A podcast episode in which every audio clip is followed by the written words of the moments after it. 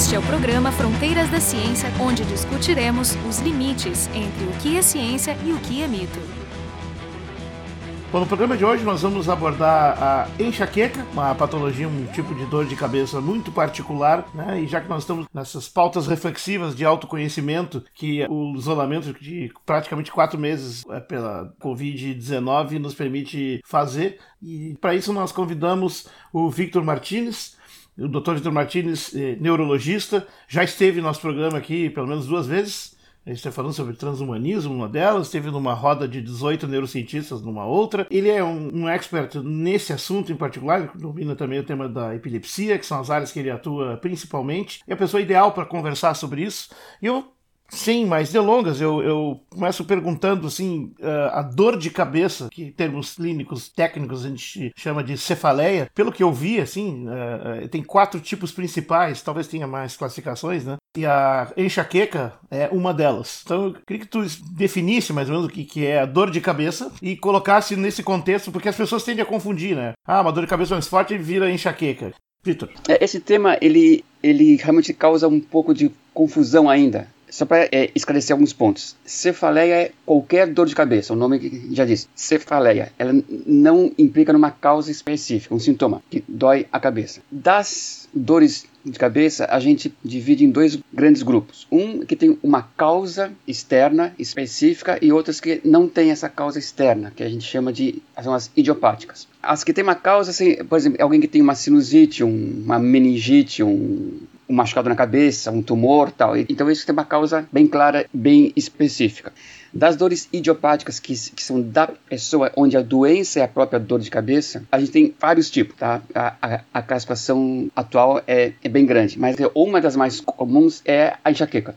A enxaqueca é uma, é uma doença, a gente pode chamar assim, né? Que ela tem vários sintomas, várias características e a, e a dor de cabeça é uma delas só, não é a única. A enxaqueca, a gente pode ter vários sintomas que antecedem a dor. A dor tem, uma, tem algumas características específicas e de acordo com esses sintomas e com a história, a gente pode ver se a pessoa tem enxaqueca mesmo ou tem algum outro tipo de dor de cabeça. Na verdade, a classificação é bem mais complicada, mesmo nas idiopáticas. E na última edição é um calhamaço de cento e poucas páginas. Mas, assim, as mais as comuns têm é a tipo tensão, que, ao contrário do que o nome indica, ela não é causada por uma tensão muscular ou psicológica. Isso foi um conceito errado que se teve em meados do século passado e que ainda existe um pouco, mas é esse tipo de dor, ela, ele pode ser desencadeado pelo estresse, é muito comum. É uma dor que dá em aperto, assim, na cabeça ou mais no pescoço. Geralmente não é muito intensa, mas ela pode ser piorada pelo cansaço e pelo estresse, mas, mas não é causado pelo estresse nem pela contração muscular. Tanto que o nome que usa hoje é cefalia tipo tensão, não cefalia de tensão. A enxaqueca é um pouco menos comum, mas ela é muito mais impactante na vida da pessoa. Geralmente a enxaqueca ela começa já, já, na infância ou na adolescência e frequentemente ela é meio negligenciada é muito comum a pessoa ir no consultório aos 30 anos de idade, daí a gente vê na história que já tinha as dores desde os 8 anos, mas os pais achavam que fosse manha, ou quer chamar atenção, uma, não quer para a escola, algo assim. E, e, é muito comum mesmo em crianças. O que confunde um pouco assim, que às vezes é na criança a, a fase de dor de cabeça ela é mais curta do que no adulto. No adulto, a dor dura de 4 horas até 72 horas, mas em geral, média, são algumas horas, 6, 7, 8 horas. Na criança, a dor é mais curta, uma, duas horas. Então, a criança, ela tá com muita dor, ou meio amuada, com dor assim, e dali a menos de uma hora ela já tá bem. Então, daí o pai fala, ah, não, isso aí não era nada, era manha só, tal. Então, isso é algo que confunde muito. E a enxaqueca, ela realmente ela tem um impacto muito grande é na qualidade de vida da pessoa. Embora a, gente fale que a enxaqueca não mata, não aleja, mas ela, ela atrapalha muito a vida. isso é uma coisa importante, né? Ela, não existe letalidade nenhuma associada com a tal da enxaqueca. Por mais que pareça para quem esteja sofrendo, é. que sensação de iminente fim do universo caindo da tua cabeça, enfim. É exato, grande, exato. Né? Mas um impacto muito grande até econômico, assim, a pessoa ela perde dias de trabalho, ela gasta muito dinheiro com remédios ou, ou algo assim, atrapalha a vida social dela, isso incomoda muito. Realmente o impacto que isso tem na vida é, é significativo. Além do mais que se a gente vê que a, a é muito comum, por exemplo, em torno de 7 a 10% do, do, dos homens têm enxaqueca, em torno de 20% das mulheres têm enxaqueca, a gente vê que é uma coisa realmente muito comum mesmo. Então, é algo que, que, é, que a, gente tem que levar a sério. Isso aí. É, é um fator de mulheres. É um fator de três para as mulheres, né? As mulheres têm três vezes mais chance de ter enxaqueca que homens. Né? É, é de 3 para 1, mais ou menos. Mas eu ouvi falar que antes da puberdade, antes da explosão de hormônios, é o contrário. É, né? é tipo assim, nas crianças é mais ou menos igual. É um, um, um pouquinho mais de um ou outro, mas é, é, é mais ou menos igual.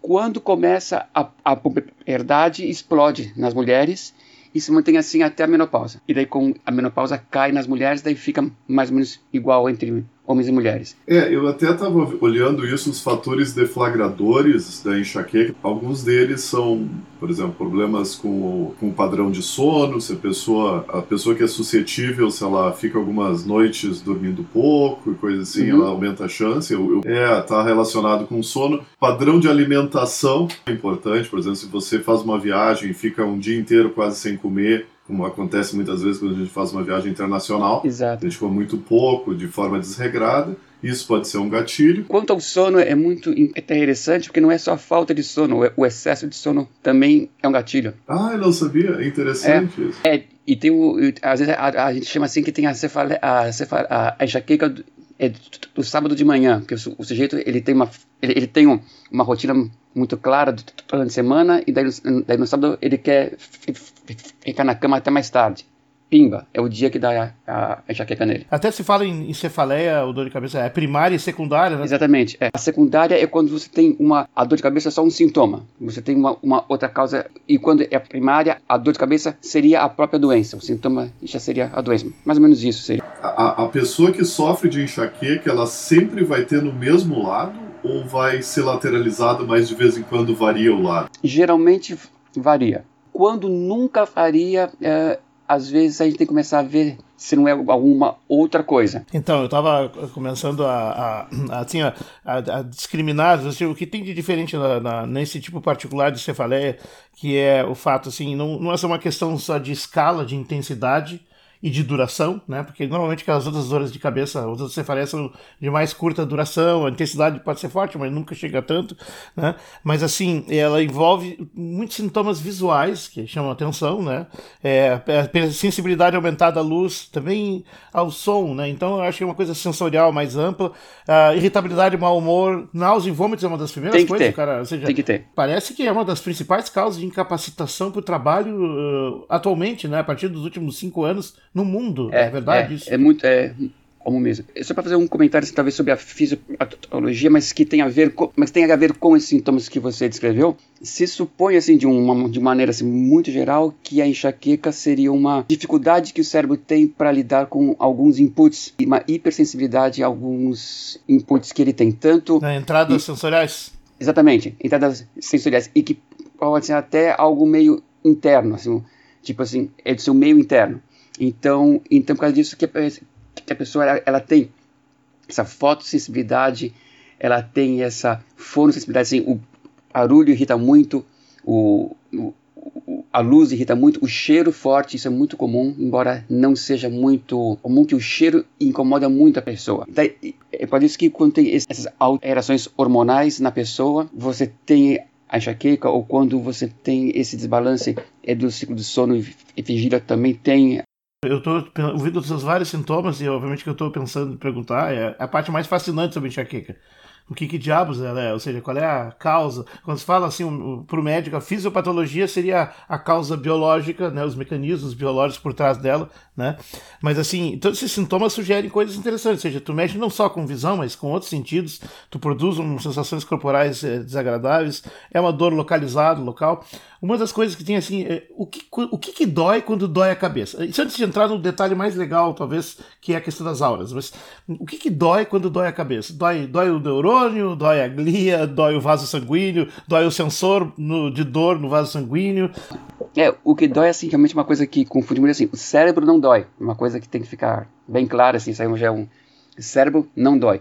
O que dói são os grandes vasos sanguíneos tem em torno do cérebro ou dentro do cérebro. As meninges, aquela membrana que envolve o cérebro, é, é que dói na meningite, é que dói muito. E Inclusive, se acha que esteja assim na fisiopatologia, que é bem complicada, ainda não está totalmente esclarecido, haveria talvez um aumento é, da, é, da informação dolorosa das meninges para o, o nervo trigêmeo, por onde passa a dor. Uma, uma coisa importante é que a, a, a enxaqueca está geralmente associada a um sintoma muito particular, as auras, ou seja, os sintomas pré ataque de enxaqueca. Então, nesse quebra-cabeça que a gente tenta montar, ou seja, o que, que causa essa doença, juntando os vários sintomas que a gente viu, esse é um sintoma mais muito interessante, né?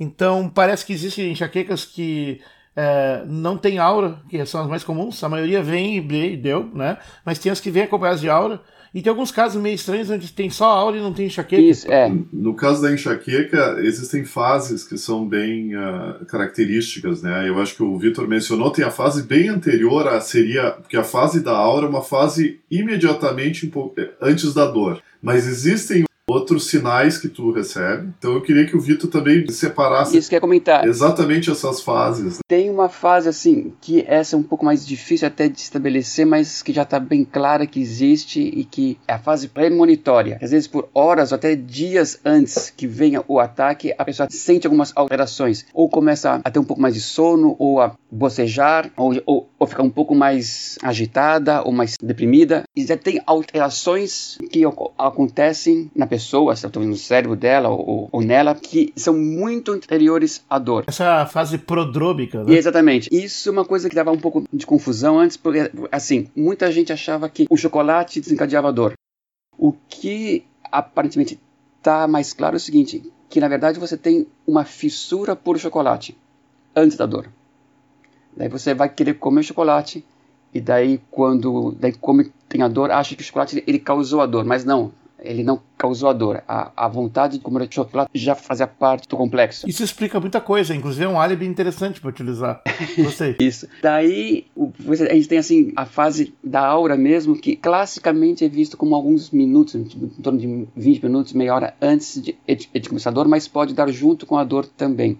A aura são sintomas neurológicos que a gente tem um pouco antes. O mais comum é a aura visual, que o Jorge disse, que a gente vê uns risquinhos é, geralmente meio acinzentados, preto e branco assim, no campo visual, na frente, e que começam a se mexer e que identificam mais facilmente. Até aí fala assim, putz, já, já tá vindo outra dor agora. Isso em torno de 15% dos pacientes têm esse tipo de sintoma. Mas tem outras auras, por exemplo, é, tem gente que sente um lado do corpo formigando, meio esquisito, às vezes tem até uma dificuldade para entender as palavras. Daí, logo depois, tem a fase da dor, que geralmente é uma, é uma, é uma dor que é latejante, geralmente unilateral. O paciente ele, ele quer ficar quieto, deitado, ele não suporta bem luz, barulho, cheiro forte. Acompanhar movimento é. Faz qualquer movimento, né? Última coisa que ele quer. Fazer é, exercício ele, é a última ele coisa quer ficar no no quarto cara... escuro, sozinho, é. que ninguém mexe, é, fale com ele por algumas horas. É comum ter náuseas e vômitos. Nesse... E às vezes o, a náusea e o vômito que dá,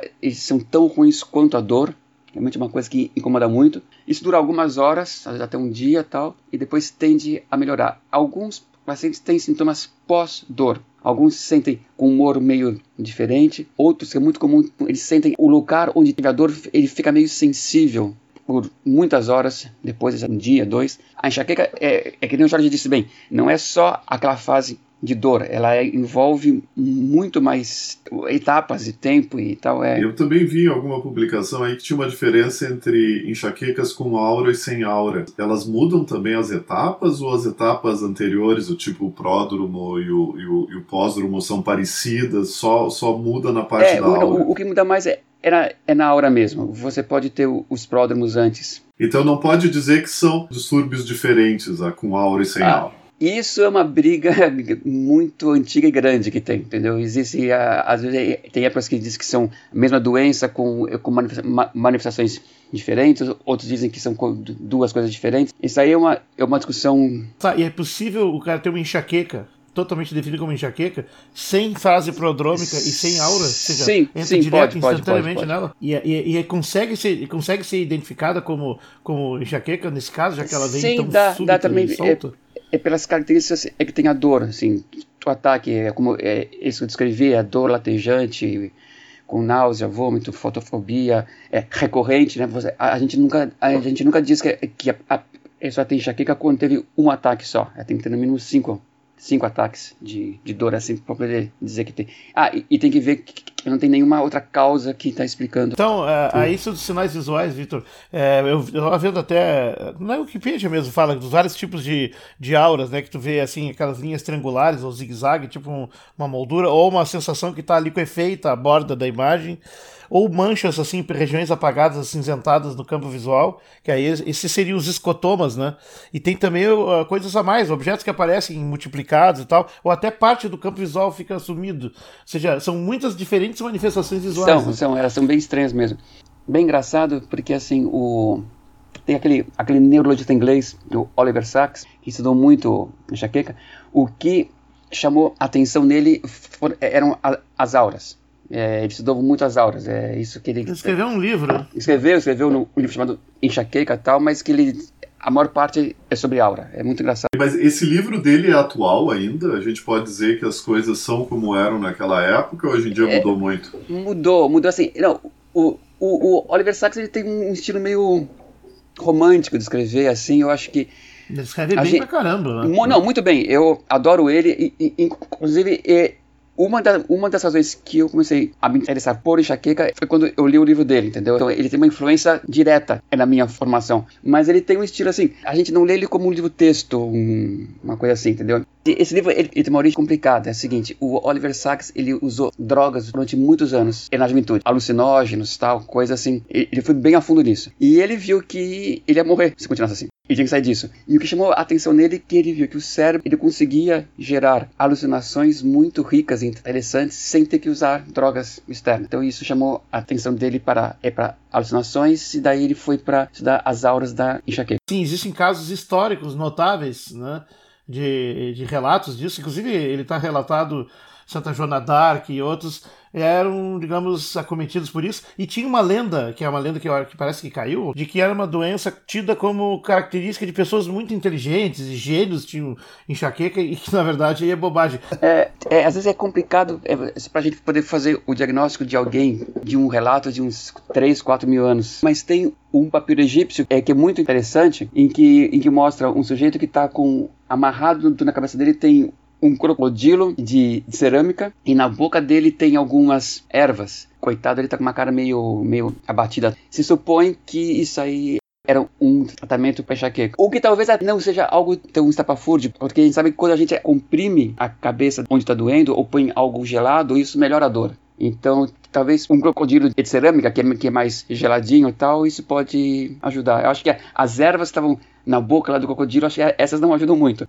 É que nem tinha as nossas tias, as avós, que elas punham às vezes umas rodelas de batata na cabeça quando estavam com dor ou amarravam um pano molhado, é, usando assim a teoria da comporta das dores, a gente põe um estímulo sensitivo que se sobrepõe a um doloroso. Mas o que tem um relato muito antigo e que é curioso é, é de uma freira alemã, acho que do século X, é, chamada dela é Hildegard von Bingen. Ela era compositora, escritora e bem sofisticada. E ela tinha alguns relatos que ela diz que via, assim, como se fossem pequenas muralhas no céu, algumas coisas, e que vendo os desenhos dela, lembram muito a aura visual. É. Eu só queria fazer, perguntar antes, porque uma coisa que eu vi algum tempo atrás, que é a relação entre uh, enxaqueca e epilepsia, que já são as duas especialidades do Vitor, né? É, existe essa, essa relação? Existe? Eu, eu vi que eu estava olhando sobre a, a, a, fisiologia da enxaqueca, eles falam muito dessa depressão cortical alastrante, né?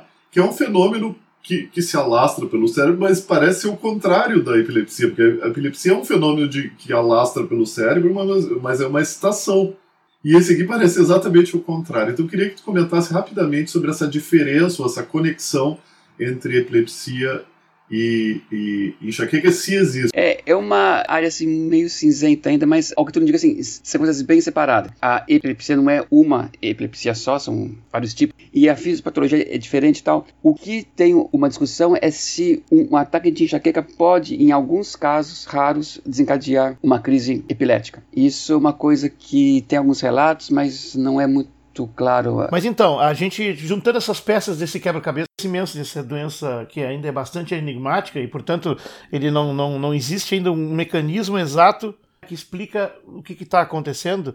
Né? Eu sei que tem uma disputa entre explicações neurológicas explicações eh, vasculares, ou seja, relacionadas com os vasos sanguíneos. Sendo que, abre parênteses, a dor na cabeça é vascular mas está dentro do sistema nervoso. Porém, a interpretação da dor é produzida pelo sistema nervoso. Então, meio que parece que tem uma versão do problema mente-corpo embutida nessa polêmica. Uma das teorias desse, desse aumento de excitabilidade cortical, né, especialmente na área occipital, atrás do cérebro, né, que é uma área visual e explicaria então os sintomas, mas uh, existe algum grau de consenso sobre isso? Tem sim, e o pêndulo está agora muito mais em direção à área neuronal, o que seria a parte dos vasos ela seria uma reação até um pouco mais tardia sobre ações neuronais que já estavam acontecendo há, há muito tempo. A gente tem dor nos grandes vasos, mas isso são fenômenos que acontecem após uma ativação neuronal que teve antes, já no sistema trigeminal, lá no núcleo trigeminal, onde a dor é modulada. E é, é, é válida essa explicação, ou hipótese de que essas auras com desenhos geométricos e outros e tal, eles se deveriam a um fenômeno análogo à depressão alastrante de leão? no, na região visual. Ou seja, isso já foi medido em, assim, em tempo real? Já foi comprovado? Fizeram isso dentro do aparelho de ressonância? Já, já. Isso, isso é bem interessante. Você conseguiu fazer ressonância funcional em pessoas que estavam tendo a aura visual. E se vê que tem, tem esse hipometabolismo que tem bem mesmo a velocidade de expansão igual a da depressão alastrante de leão, que foi um neurofisiologista brasileiro que descobriu isso, é bom a gente lembrar isso, em, em 44. Esse fenômeno ele acontece em outras situações que tem no cérebro quando tem alguma lesão, um fenômeno que é estudado assim, várias em várias subespecialidades, não é só na enxaqueca. Vamos começar pela prevenção, porque a prevenção é muito interessante, porque alguns 20, 30 anos atrás se fazia era tirar coisas, né? Tu não pode fazer isso, tu não pode fazer aquilo, é tudo uma é tudo subtrações de, de comportamentos, de comidas, era, é só subtrações. Aí a pessoa não fazia quase nada, ficava sentada na sala. Permissão, ela, a gente ainda faz, tá? É muito importante a gente orientando quanto até o estilo de vida do enxaquecoso. Isso pode ajudar muito. A pessoa tem que entender o seguinte: quem tem uma tendência a ter enxaqueca, ela, ela sempre vai ter isso. Tem até um componente genético na enxaqueca, é endógeno, mas com estilo de vida mais saudável, mais regular, ela pode diminuir muito a intensidade e a frequência de dor. Ela tem que evitar os gatilhos mais claros, que é o sono irregular, é jejum prolongado. Outra coisa muito importante é fazer exercícios aeróbicos de uma maneira regular e várias vezes na semana. Corrida, natação, bicicleta, algo assim. Isso tem um impacto claro na qualidade de vida. A gente vê que diminui o número de ataques. Quanto a essas comidas que não pode comer, isso, aquilo, chocolate, pêssego, cítricos, café, café, é, é, eram coisas que eram muito exageradas. Muitas delas estavam envolvidas é, nos pródromos, mas não que elas causassem a dor. Aliás, o Marco falou em café e eu ouvi falar que o café, inclusive, faz o contrário, ele diminui a enxaqueca. E isso tem a ver com o mecanismo da adenosina, que é um dos candidatos a mediador, né?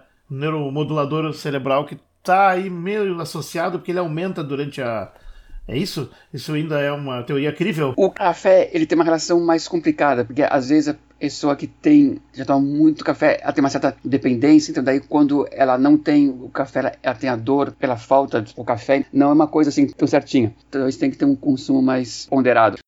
Quando a pessoa assim ela tem ataques de dor ocasionais, a gente tem então medicações que a gente usa que são vários analgésicos, até alguns que são bem específicos para enxaqueca, que são os triptanos. Eles têm ação muito boa, principalmente quando a gente usa eles rápido no início da dor, aí que eles têm mais chance um problema que a gente tem que é o seguinte, é quando as dores começam a ficar muito crônicas. Isso é um problema bem real que a gente vê muito. Quando o número de ataques de dor, elas começam a ficar muito repetido várias vezes na semana. Às vezes as dores nem são tão intensas, mas elas ocorrem quatro, cinco vezes na semana, que pode dizer que a pessoa tem um tipo de cefaleia crônica diária, que é o nome que se dá para quando as dores acontecem mais de 15 dias no mês. E daí quando a gente tem dores mais frequentes, a gente tem que usar medicações que não são analgésicos, mas são profiláticos.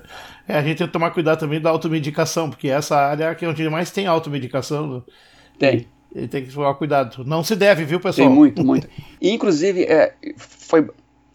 Não, é porque. E tem uma coisa que é o seguinte: uh, existe um tipo de dor de cabeça que, que, é, é que já está bem clara, é, é, que é chamada assim, cefaleia por abuso de analgésicos. Pessoas que, por tomar analgésicos demais, de maneira muito frequente, elas passam a ter dor de cabeça pelo uso de, analgésicos. Não é que esses analgésicos eles perdem o efeito, eles causam a dor. É mais complicado ainda.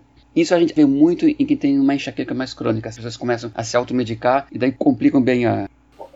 Alguns dos deflagradores da enxaqueca são estresse e ansiedade, né? Sim. Então, esses, no, no hall de possíveis uh, tratamentos de longo prazo, seriam também tratamentos para esses distúrbios? Sim, mas tem mais algumas coisas. Na enxaqueca, nós temos algumas comorbidades. Por exemplo, é bem mais comum pessoas que, que têm enxaqueca, de uma forma mais intensa, mais crônica, terem mais ansiedade e depressão. Então, é, essas comunidades, elas são reais. Nesse caso, a gente tem que tratar as duas coisas. Mas é, quem vem primeiro? Não, justamente, o que tem, assim, não é que um causou o outro, a, a princípio, mas eles vêm no mesmo pacote pacote, assim. Mas o que é importante é que a gente tem que identificar as duas coisas e tratar as duas coisas.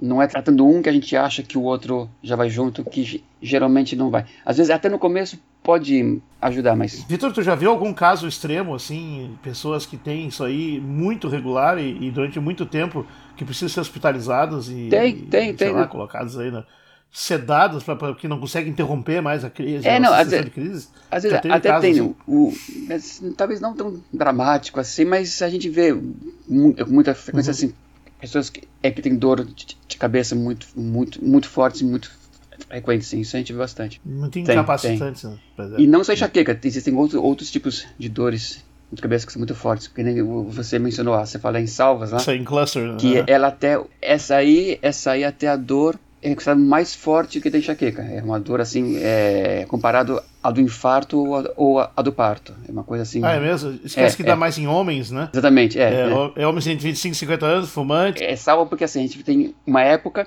que dura essas algumas semanas que é que a pessoa tem ataques de dor, uma, uma, uma vez ao dia, duas, assim, depende, que são muito fortes, que duram, são um pouco mais curtas, mas são, são bem diferentes daí. É assim. essa que fica o olho vermelho do lado que tá doendo? Exatamente, exatamente. Isso não dá, e, isso não dá na enxaqueca? Não, pode até dar, mas é bem, é bem menos. É o, e na farinsalva é muito mais claro. E na enxaqueca, muito, é, quando dá, é muito discreto. E nas em Salvador, é, é, o paciente ele fica agitado, com muita dor. É... Não, Tem... então, eu ia fazer uma última, só um último que tu teria, assim, no, do alto da tua experiência com pacientes, com tanto tempo e tal, isso teria ser uma recomendação mais sintética, tu deu uma série de recomendações já, mas assim, um, um, sinal de esperança e tal para as pessoas que uhum. alguns estão muito angustiados por ter esse problema. O que, que tu teria a dizer? A gente já está mais ou menos chegando ao final aqui. É, é uma coisa que, que eu, eu, vejo com muita frequência quando a gente pergunta se a, se a pessoa tem dor de cabeça, você fala assim, ah, tem o, o normal. Dor de cabeça não é normal. É que para muita gente a dor já, tá, já, já, faz tanta parte da vida dela e que, é, e que ela achava que isso, não, que isso não tinha cura ou tratamento ou nada, que ela acha que é normal ter dor de cabeça. Dor de cabeça não é normal. Criança tem dor de cabeça, criança tem enxaqueca, isso aí é uma coisa que tem que é, ser, a, a criança se queixa de dor de cabeça repetidamente, é, tem que ir ao médico, não é problema é, de visão oftalmológico, geralmente é enxaqueca, mas tem que ser a, a, aliado. Dor de cabeça não é normal, mas e tem tratamento. Hoje em dia a gente tem tratamento que funciona muito bem, não são caros, difíceis, complicados. Acho que uh, a grande maioria a gente, assim, com uma medicação blindada, com algumas orientações, a gente pode ter um, um impacto muito, muito claro e positivo na vida da pessoa. Eu acho que é mais ou menos isso aí. Maravilha. Então eu queria agradecer a, a o Vitor Martinez pela, pela brilhante, divertida, enfim, pela nossa conversa interessante de hoje, desse assunto aí, do, que certamente tem atingido também muitas pessoas nos seus quatro meses de isolamento, no seu autoconhecimento, os enxaquecosos que eu digo, né? Uh, a gente, então, conversou aqui com o, o Dr. Vitor Martinez, que trabalha no, no Hospital da São Lucas da PUC, né? É isso, é, é só lá praticamente, né? Centro, no Hospital São Lucas da, da PUC, centro clínico, e, e, e, conversando com eles tivemos o Marco de do Instituto de Física, e eu, Jorge, do Departamento de Biofísica do IB. O programa Fronteiras da Ciência é um projeto do Instituto de Física da URGS.